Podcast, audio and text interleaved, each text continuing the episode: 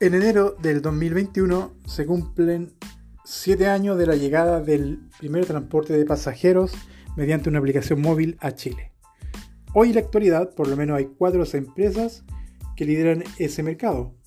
Uber, Didi, Bit y Cabify. Los beneficios que estas empresas brindan a sus usuarios son disponibilidad de vehículos, evaluación del servicio, facilidad de pago y tarifas más económicas. Y todo esto con una aplicación móvil.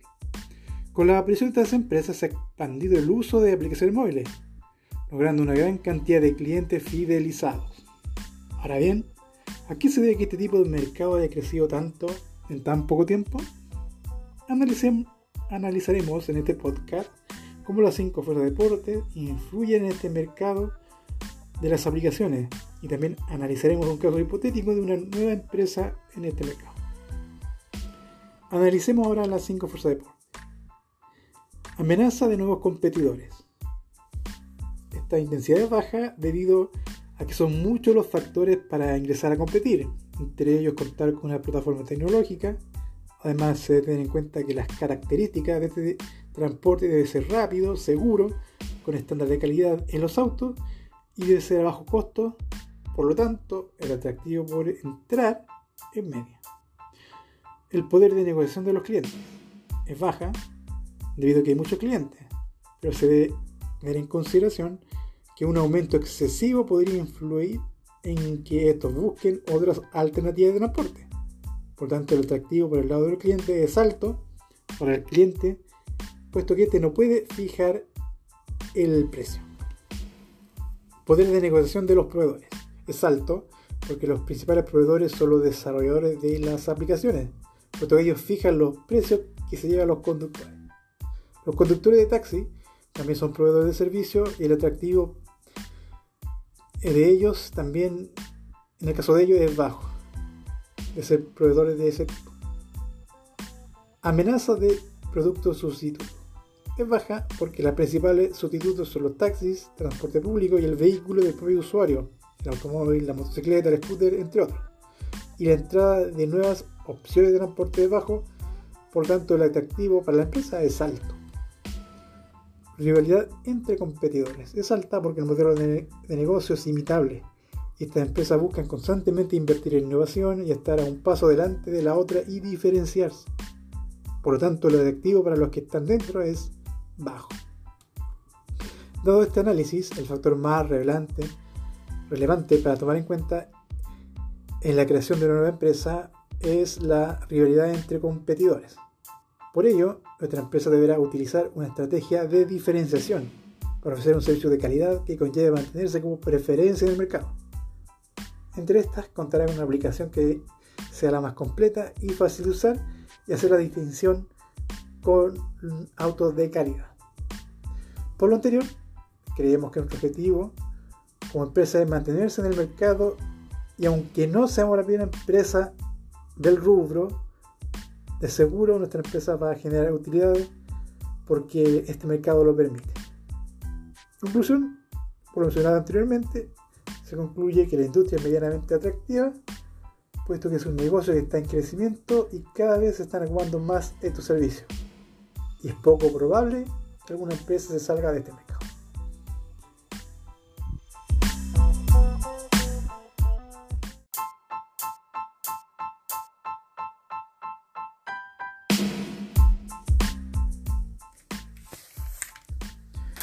En enero del 2021 se cumplen siete años de la llegada del primer transporte de pasajeros mediante una aplicación móvil a Chile.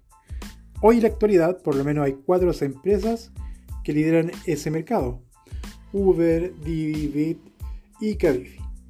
Los beneficios que estas empresas brindan a sus usuarios son disponibilidad de vehículos, evaluación del servicio, facilidad de pago y tarifas más económicas.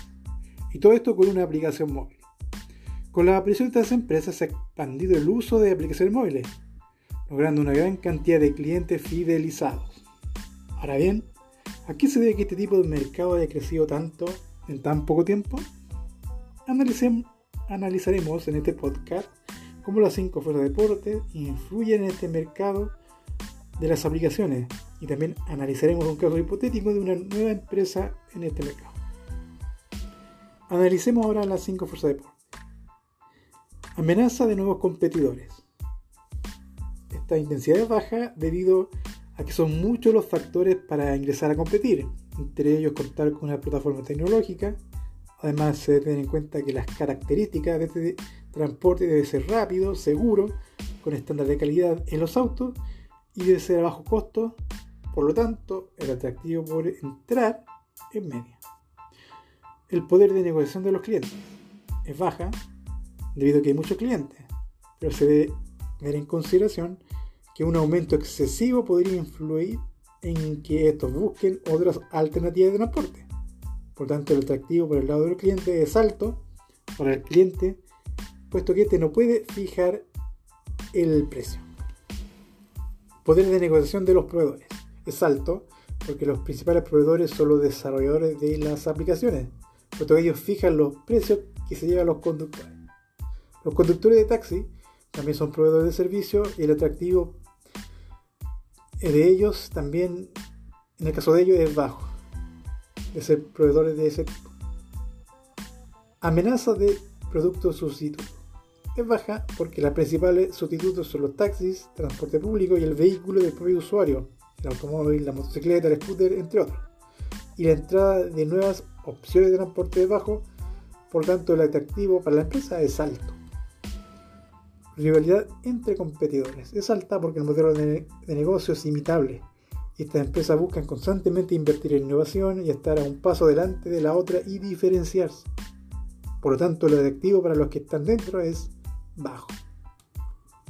Dado este análisis, el factor más relevante, relevante para tomar en cuenta en la creación de una nueva empresa es la rivalidad entre competidores. Por ello, nuestra empresa deberá utilizar una estrategia de diferenciación para ofrecer un servicio de calidad que conlleve mantenerse como preferencia en el mercado. Entre estas contará con una aplicación que sea la más completa y fácil de usar y hacer la distinción con autos de calidad. Por lo anterior, creemos que nuestro objetivo como empresa es mantenerse en el mercado y aunque no seamos la primera empresa del rubro, de seguro nuestra empresa va a generar utilidades porque este mercado lo permite. Conclusión, por mencionado anteriormente, se concluye que la industria es medianamente atractiva, puesto que es un negocio que está en crecimiento y cada vez se están ocupando más estos servicios.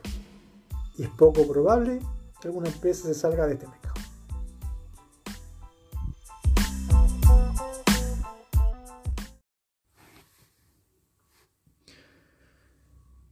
Al igual que la mayoría de los países del mundo, Chile se ve enfrentado a los problemas producidos por el COVID-19.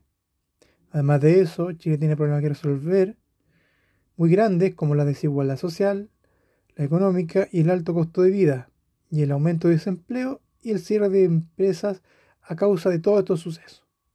Entonces, cabe la pregunta, ¿cómo es la situación macroeconómica actual de Chile?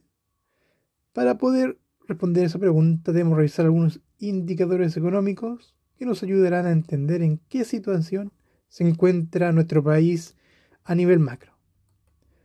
Un indicador importante que nos dice cómo está el país es la inflación. Debido a que un país en un periodo prolongado con alta inflación produce que todo sea más caro y que la gente no pueda comprar lo necesario, generando el caos en la sociedad por lo tanto, la inflación hace que el dinero valga menos, como es el caso de algunos países vecinos. Para no caer en esa situación, nuestro país tiene una política monetaria con el objeto de que la inflación sea baja y estable. Y para cumplir con el objeto de la estabilidad de los precios, es que el Banco Central se fija una meta que la inflación no sea más del 3% anual. Y si miramos la inflación del año 2020, alcanzó un 3%, por lo tanto podemos decir que se logró el objetivo. Otro indicador que debemos revisar es el PIB. El crecimiento del PIB es crucial para una economía, ya que un aumento de este refleja un crecimiento de la actividad económica. Si la actividad económica repunta, significa que el desempleo tiende a reducirse y que la renta per cápita aumenta. Por el contrario, al tener una caída, indica que el país no está generando dinero. Entonces, cabe la pregunta, ¿cómo está Chile en este indicador? La evolución del PIB entre el 2020 y el 2021 será cercana al 0%, fruto de combinar la caída del 5,8% que fijó el ente emisor para el año pasado con las expectativas de crecimiento de un 5,5% y un 6,5% que maneja para este.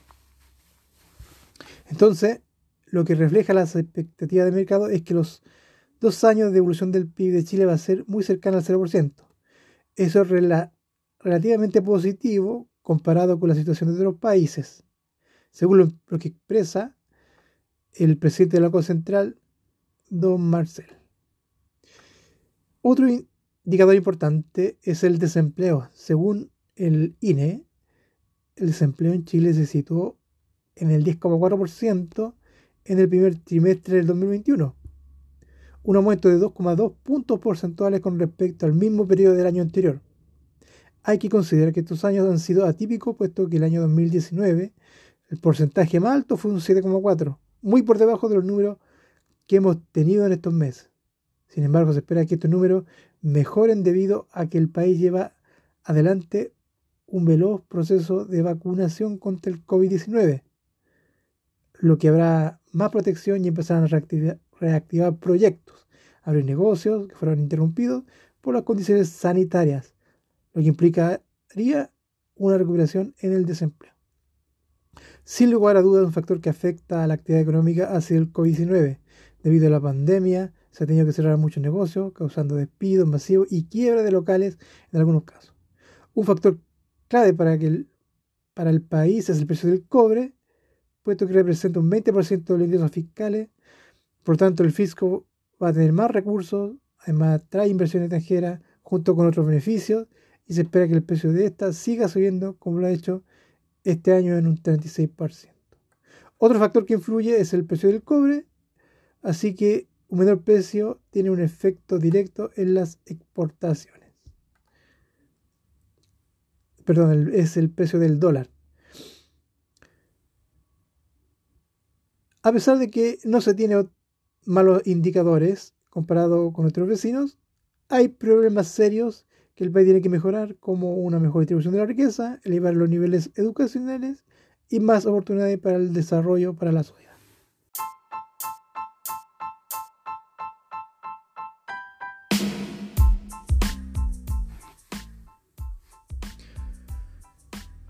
Al igual que la mayoría de los países del mundo, Chile se ve enfrentado a los problemas producidos por el COVID-19. Además de eso, Chile tiene problemas que resolver muy grandes como la desigualdad social, la económica y el alto costo de vida, y el aumento de desempleo y el cierre de empresas a causa de todos estos sucesos. Entonces, cabe la pregunta, ¿cómo es la situación macroeconómica actual de Chile? Para poder responder a esa pregunta debemos revisar algunos indicadores económicos que nos ayudarán a entender en qué situación se encuentra nuestro país a nivel macro. Un indicador importante que nos dice cómo está el país es la inflación. Debido a que un país en un periodo prolongado con alta inflación produce que todo sea más caro y que la gente no pueda comprar lo necesario, generando el caos en la sociedad. Por lo tanto, la inflación hace que el dinero valga menos, como es el caso de algunos países vecinos. Para no caer en esa situación, nuestro país tiene una política monetaria con el objeto de que la inflación sea baja y estable. Y para cumplir con el objeto de la estabilidad de los precios, es que el Banco Central se fija una meta que la inflación no sea más del 3% anual.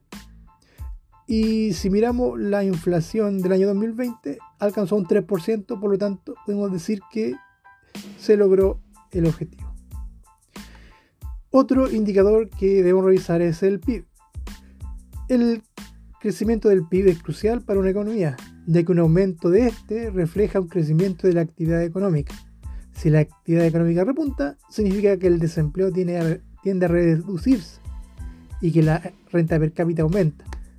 Por el contrario, al tener una caída, indica que el país no está generando dinero. Entonces, cabe la pregunta, ¿cómo está Chile en este indicador? La evolución del PIB entre el 2020 y el 2021 será cercana al 0%, fruto de combinar la caída del 5,8% que fijó el ente emisor para el año pasado con las expectativas de crecimiento de un 5,5% y un 6,5% que maneja para este. Entonces, lo que refleja las expectativas de mercado es que los dos años de evolución del PIB de Chile va a ser muy cercano al 0%. Eso es relativamente positivo comparado con la situación de otros países. Según lo, que expresa el presidente del Banco Central, don Marcel. Otro indicador importante es el desempleo. Según el INE, el desempleo en Chile se situó en el 10,4% en el primer trimestre del 2021, un aumento de 2,2 puntos porcentuales con respecto al mismo periodo del año anterior. Hay que considerar que estos años han sido atípicos, puesto que el año 2019 el porcentaje más alto fue un 7,4, muy por debajo de los números que hemos tenido en estos meses. Sin embargo, se espera que estos números mejoren debido a que el país lleva adelante un veloz proceso de vacunación contra el COVID-19, lo que habrá más protección y empezarán a reactivar, proyectos, abrir negocios que fueron interrumpidos por las condiciones sanitarias, lo que implicaría una recuperación en el desempleo. Sin lugar a dudas, un factor que afecta a la actividad económica ha sido el COVID-19. Debido a la pandemia, se ha tenido que cerrar muchos negocios, causando despidos masivos y quiebra de locales en algunos casos. Un factor clave para, que el, para el país es el precio del cobre, puesto que representa un 20% de los ingresos fiscales. Por tanto, el fisco va a tener más recursos, además trae inversión extranjera junto con otros beneficios y se espera que el precio de esta siga subiendo como lo ha hecho este año en un 36%. Otro factor que influye es el precio del cobre, así que un menor precio tiene un efecto directo en las exportaciones. Perdón, es el precio del dólar. A pesar de que no se tiene malos indicadores comparado con nuestros vecinos, hay problemas serios que el país tiene que mejorar, como una mejor distribución de la riqueza, elevar los niveles educacionales y más oportunidades para el desarrollo para la sociedad.